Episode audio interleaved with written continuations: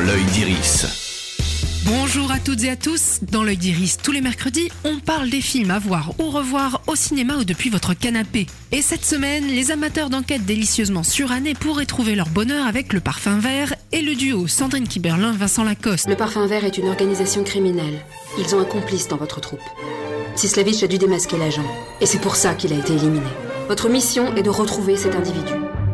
Ils sont complètement débiles ou quoi, ces espions français? Dans un pas de deux qui rappelle les duos de détectives d'Agatha Christie, sauf que cela aurait été élevé dans la famille de Gad Elmaleh avant sa reconversion, Vincent Lacoste et Sandrine Kiberlin apportent tout leur talent à un film qui ne semble pas vraiment s'embarrasser de scénarios cohérents ou du moins crédibles. Lui, acteur, témoin direct et suspect du meurtre sur scène d'un confrère de la comédie française, elle, dessinatrice de BD un peu allumée, fuyant coûte que coûte un dîner organisé par sa mère. Pour les amateurs du genre, leur présence à elle seule justifie le détour par la salle de ciné la plus proche.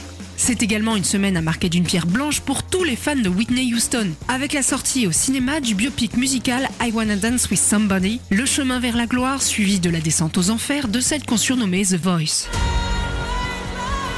Vous deux, vous passez beaucoup de temps ensemble. Ça nuit à l'image de la marque. Depuis quand ta fille est devenue une marque? J'ai loupé un épisode. Te prends pas la tête avec ça. T'es Whitney Houston.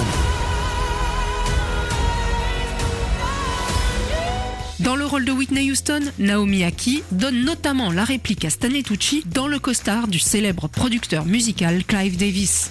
Si I Wanna Dance With Somebody est une première réalisation, côté scénario, il y a plutôt du lourd, puisqu'on le doit à Anthony McCartan, le scénariste de Bohemian Rhapsody consacré à Freddie Mercury et Queen. On lui avait reproché à l'époque d'avoir un peu édulcoré les faits. Gageons ici qu'il est su rester fidèle à une réalité pas toujours facile à entendre.